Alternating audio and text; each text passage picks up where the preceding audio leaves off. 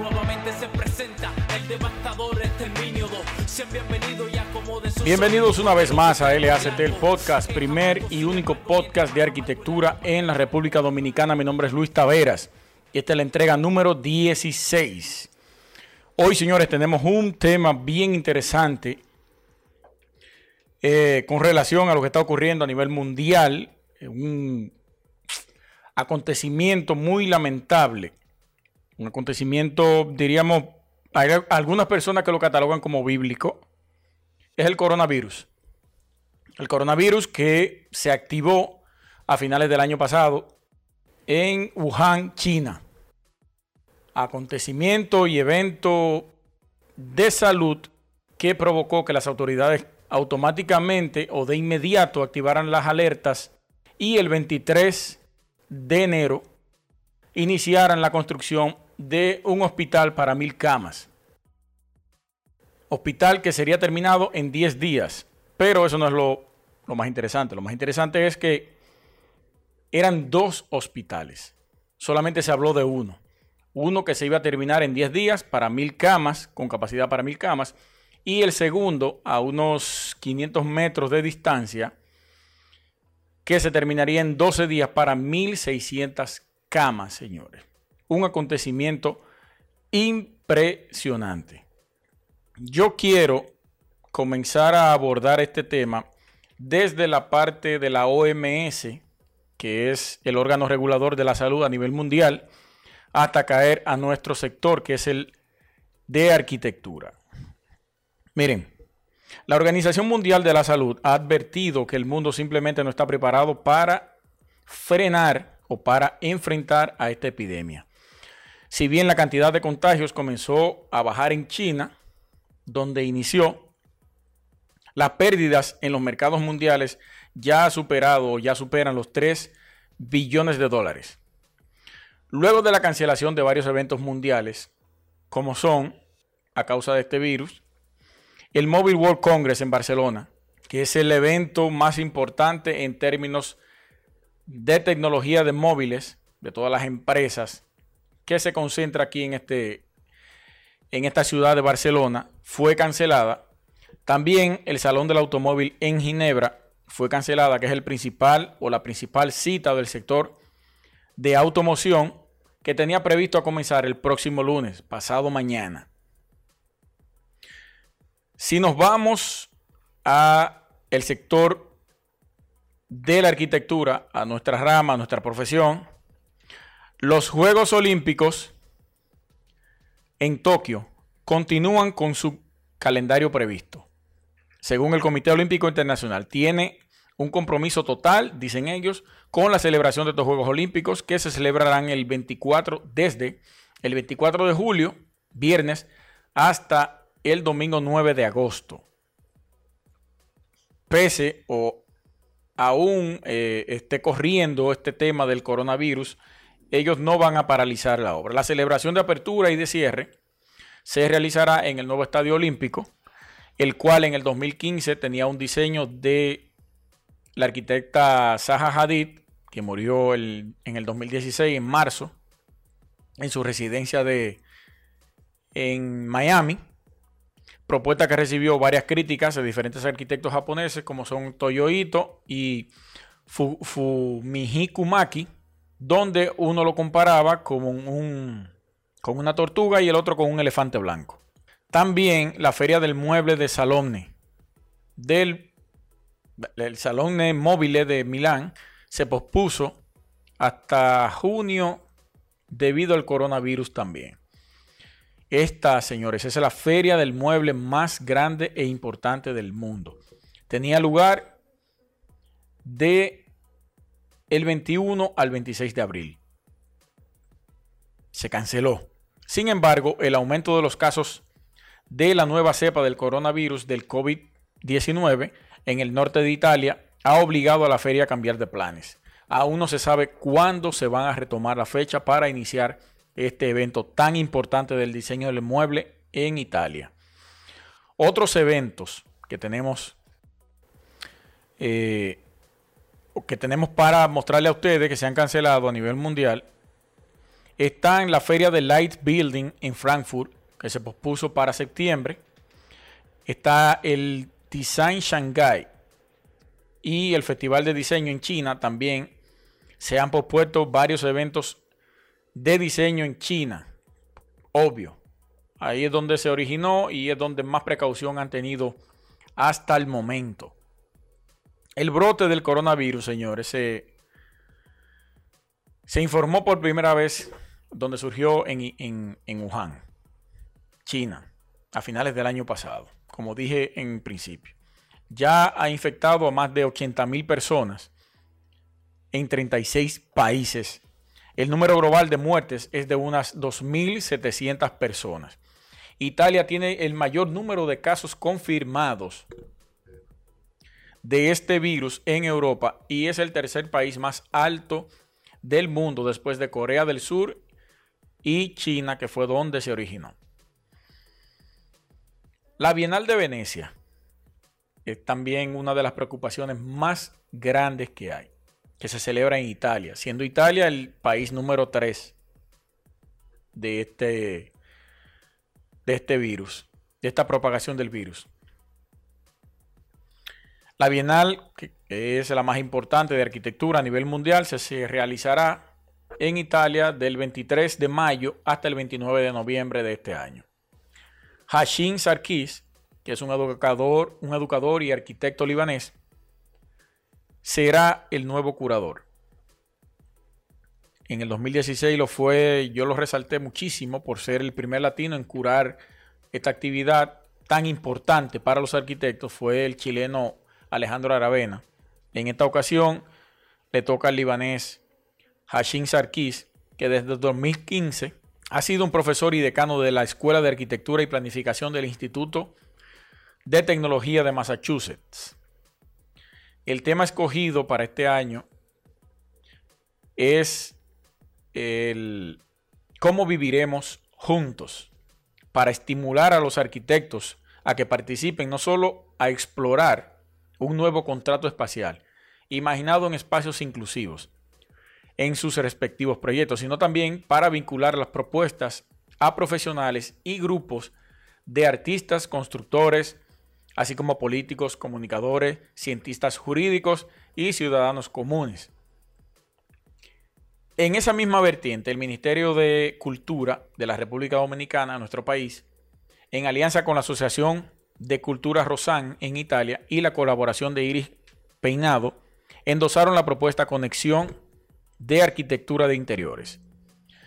La arquitecta Lidia León Cabral y la curadora Roberta Semeraro, para participar, ellas dos son las representantes del país ante la Bienal de Venecia de este año. Asunto que desde el 2014 nosotros no participábamos como país que yo en el 2016, cuando Arquitectura Radial era sección en el programa de jazz, de notas de jazz, del compañero eh, Sandy Sabiñón, ahí fue donde inició Arquitectura Radial. Hicimos la mención de este evento.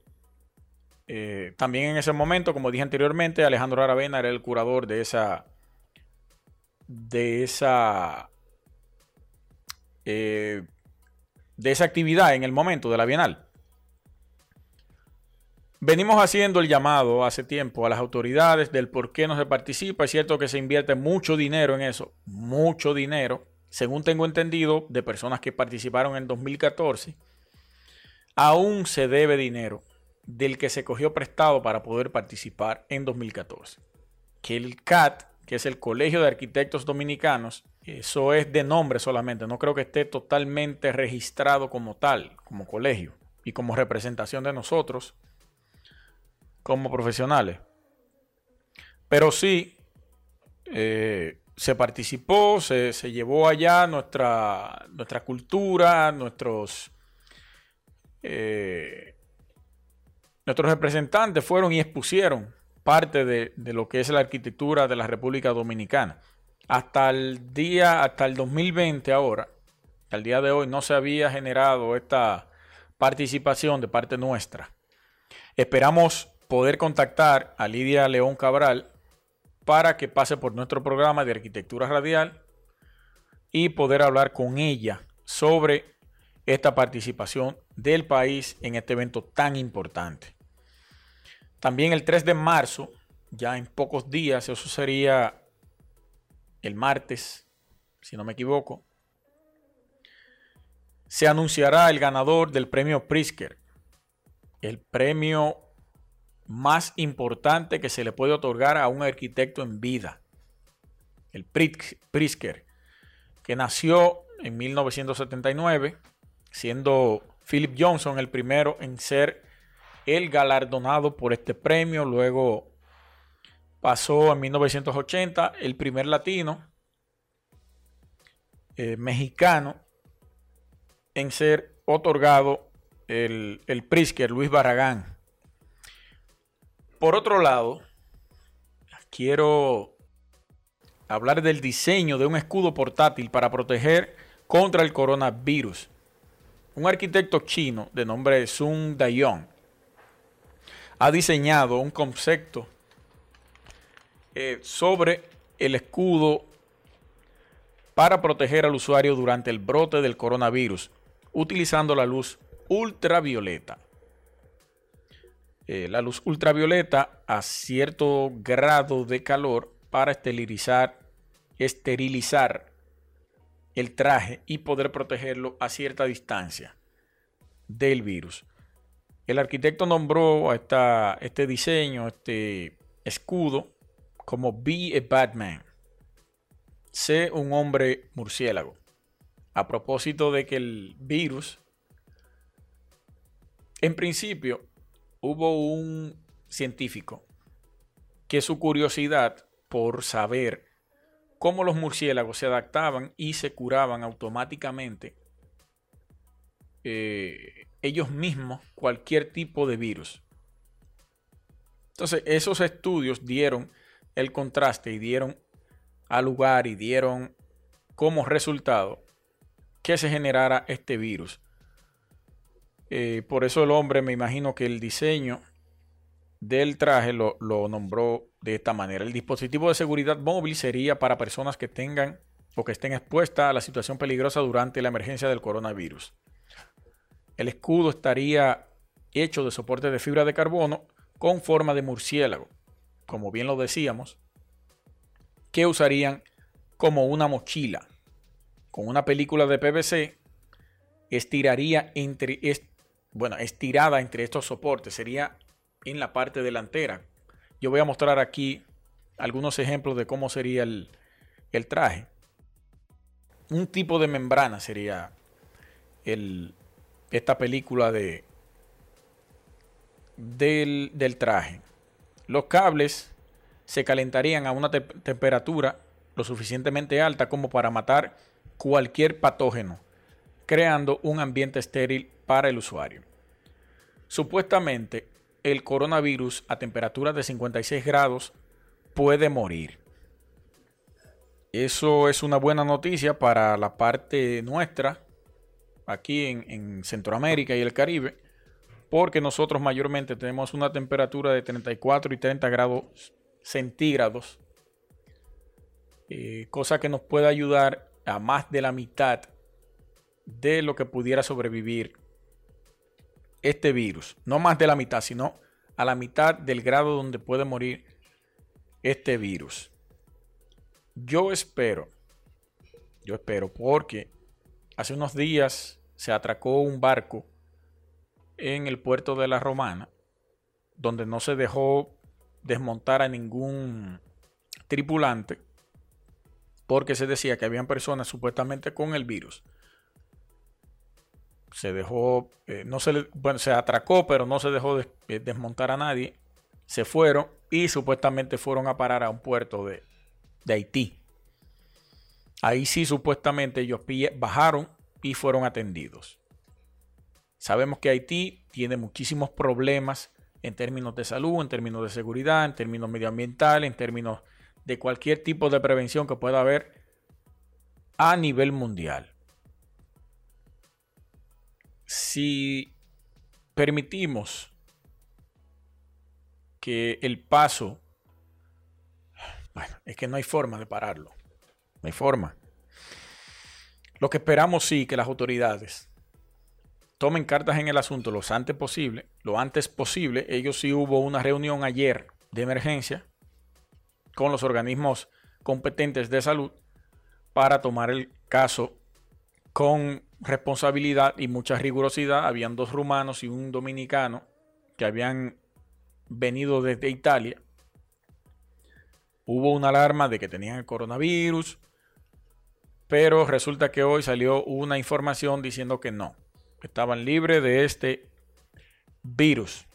Vamos a esperar, vamos a esperar. Lo que, lo que nos interesa es que todo transcurra con normalidad, que las autoridades puedan ejercer eh, y alertar a la población con tiempo, que no nos hagan saber luego de que hay ya cuatro o cinco casos o que se haya dispersado y que no tengan control alguno de lo que esté pasando, porque no vemos ni en los aeropuertos ni en los puertos ningún tipo de seguridad ni publicidad, vamos a decirlo así, o promoción para que las personas puedan eh, tener eh, o saber cómo prever este tipo de situaciones. Sí sabemos que hay que lavarse las manos, que no podemos saludar a las personas directamente con el tacto, que no podemos eh, compartir espacios cerrados por el fluido de los de los de la, de la por el fluido que nosotros emitimos a través de cuando hablamos. Pero eso no es suficiente.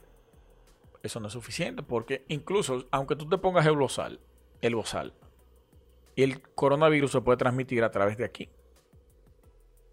De los ojos. De esta parte frontal que uno tiene aquí. Entonces, hay que ver cómo manejamos ese tema. Al igual que como China realizó estos hospitales en tan poco tiempo, para poder dar respuesta a, esta, a este virus mortal, nosotros podamos, como tenemos algunos eh, eh, hospitales que no han sido remodelados ni siquiera, ni han sido terminados en su construcción total, podamos agilizar eso. No tenemos cama suficiente. No tenemos la capacidad de respuesta por un brote, por si se arma un brote de este, de este virus. También por otro lado, Río de Janeiro estrena este 2020 el título de Capital Mundial de la Arquitectura. Un reconocimiento que la UNESCO, junto a la Unión Internacional de Arquitectos, concederá a partir de ahora cada tres años para demostrar el papel crucial de la arquitectura y la cultura en el desarrollo urbano sostenible. De esta forma, la ciudad brasileña ya no solo luce el título de la Meca del Carnaval, que tendrá lugar este año, del 21 al 26 de febrero, eh, Río de Janeiro, que además de ser una de las ciudades más atractivas naturales, también es guardiana de innumerables ejemplos de casas y edificios de estilos que van desde lo colonial hasta lo art deco y el arte moderno.